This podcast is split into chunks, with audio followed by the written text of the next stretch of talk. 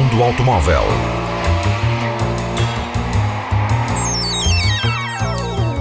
A tecnologia, a análise, as novidades do setor estão na Antena 1 Madeira. Mundo Automóvel com Filipe Ramos. The test is complete. You can exit the car now. Meio milhão de euros é quanto vai custar a reedição do mítico Lancia Stratos numa edição de apenas 25 unidades. Depois de vários contratempos, a ideia vai ser posta em prática pela MAT, Manifatura Automobili Torino, uma empresa italiana que deu asas ao projeto de colocar um novo Lancia Stratos na estrada com um design muito próximo do original. A base será o Ferrari F430, que terá de ser adquirido pelo cliente para ser da dor. Depois, a transformação em novo Stratos custa 500 mil euros. É utilizado o chassis da Ferrari o motor V8 de 4.3 litros e 540 cavalos, bem como as suspensões e os sistemas de travagem. Apenas a caixa de velocidades terá outra origem, já que a MAT optou por usar uma manual e não original automática de origem Ferrari. O novo Lancia Stratos, construído em apenas 25 exemplares, terá dois carros expostos já no Salão de Genebra, que já estão vendidos. Um vai para a Alemanha, o outro segue para os Estados Unidos, logo depois do Salão Automóvel. A recuperação do espírito do Stratos original estava no limbo há três anos por dificuldades de utilização da Ferrari para o uso dos seus componentes.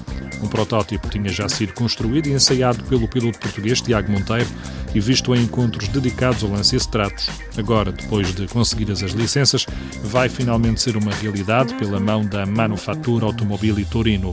Mundo Automóvel. O Hyundai Ioniq 100% elétrico foi considerado o veículo mais económico do mundo para uma utilização diária. Neste estudo da Sustit, um site independente que testou mais de 60 veículos, o Ioniq tem um custo de utilização de 2 cêntimos por quilómetro nas contas deste site, cerca de 385 euros por ano em condições de utilização diária. Todos os carros da lista foram testados segundo o critério de energia utilizada para 19 mil quilómetros ao ano. Em conta foram tidas também as emissões, neste caso as necessárias para produzir energia elétrica.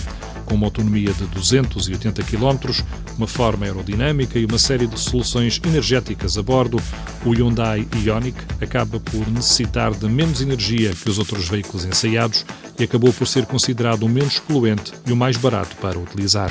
Mundo Automóvel. A Citroën já vendeu mais de 15 mil óculos. Ouvi bem, são óculos e não carros. Mas atenção, são óculos especiais produzidos pela marca para evitar o enjoo nas viagens. Os Citroën usam uma tecnologia desenvolvida a pensar nas viagens de barco, mas que está a ser usada também para percursos de carro. Utilizam tecnologia desenvolvida por uma startup francesa, a Boarding Ring. Os óculos são compostos por dois anéis à volta dos olhos, a que se juntam outros dois anéis na lateral. Os aros têm um líquido no seu interior que recriam a linha do horizonte fazendo que após um período de utilização a mente volte a sincronizar-se com o movimento recebido pelo ouvido interno. A sua eficácia é na casa dos 95% para evitar enjoos nas viagens de carro e os concessionários da Citroën já venderam mais de 15 mil pares destes óculos. Mundo Automóvel.